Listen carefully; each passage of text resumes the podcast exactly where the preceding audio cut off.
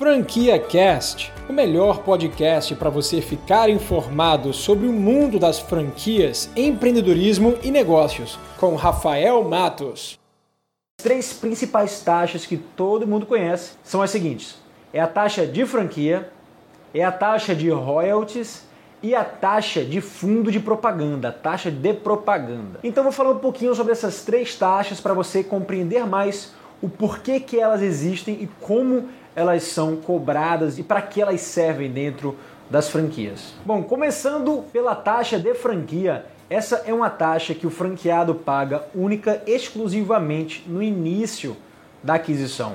Aquela é a taxa que o franqueado paga e que em troca ele recebe todo o know-how de uma franquia e um contrato que diz ali que pelo aquele período, seja dois anos, quatro anos, cinco anos, ele vai ter o direito de trabalhar com aquela marca exclusivamente naquela região que ele tem, ou seja, naquele ponto específico que ele terá. E muito desse know-how ele pode vir através de manuais, ele pode vir através de todo um suporte inicial que é passado, treinamento também é incluso, ok? Nessas taxas de franquias e muitas vezes é, no mercado de micro franquias essa taxa também está inclusa, o material profissional pronto que o franqueado recebe e que ele já pode trabalhar no dia seguinte com todo aquele material completo vindo da franqueadora. Vale salientar o seguinte, essa taxa ela não é reembolsável em nenhuma das hipóteses. Então, tem pessoas que perguntam para mim, Rafael, essa taxa de franquia eu consigo recuperar depois de um tempo na franqueadora? Ou quando eu repassar a minha franquia,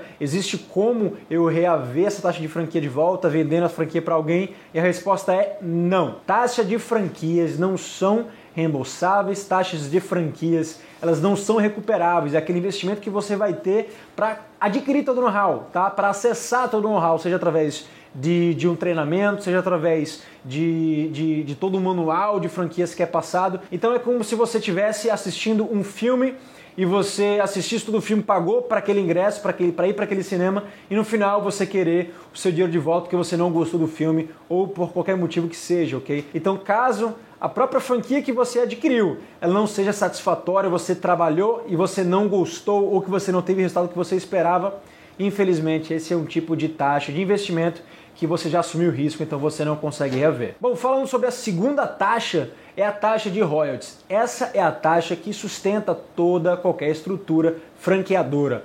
Essa taxa de royalties é cobrada mensalmente e existem duas formas de uma franqueadora cobrar o seu franqueado, seja ele por uma forma variável, então um percentual do faturamento bruto ou líquido, ou também valores fixos mensais. Então é um tipo de taxa mensal que o franqueado cobra para estar tá, é, sustentando aquela cadeia e que ele recebe já todo um suporte através de uma economia de escala. Então, quando se fala de um suporte, é, um setor de suporte, quando se fala de um setor contábil, quando se fala de assessoria de imprensa, quando se fala de, de um website, quando se fala de sistemas, então isso tudo está envolvido já dentro do custo onde a franqueadora rateia para os seus franqueados para a sua rede, onde eles pagam um valor fixo ou variável para estar tá assumindo todo aquele suporte, aquele know-how é, mensal que a franqueadora passa. E a outra taxa que existe no mundo do franchising é a taxa de propaganda, que algumas empresas cobram, outras não.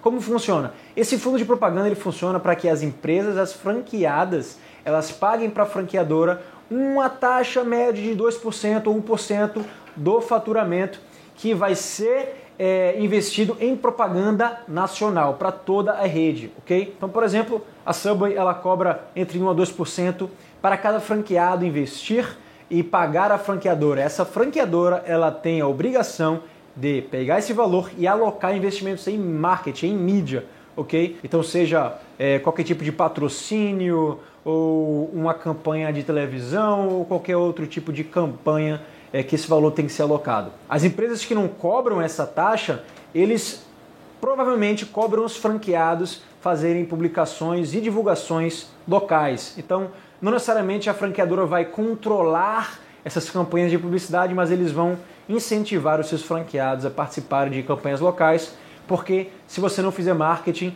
você com certeza não vai conseguir vender seu produto da forma bem feita. Você acabou de ouvir o Franquia Cast com Rafael Matos, o podcast que deixa você informado sobre o mundo das franquias, empreendedorismo e negócios.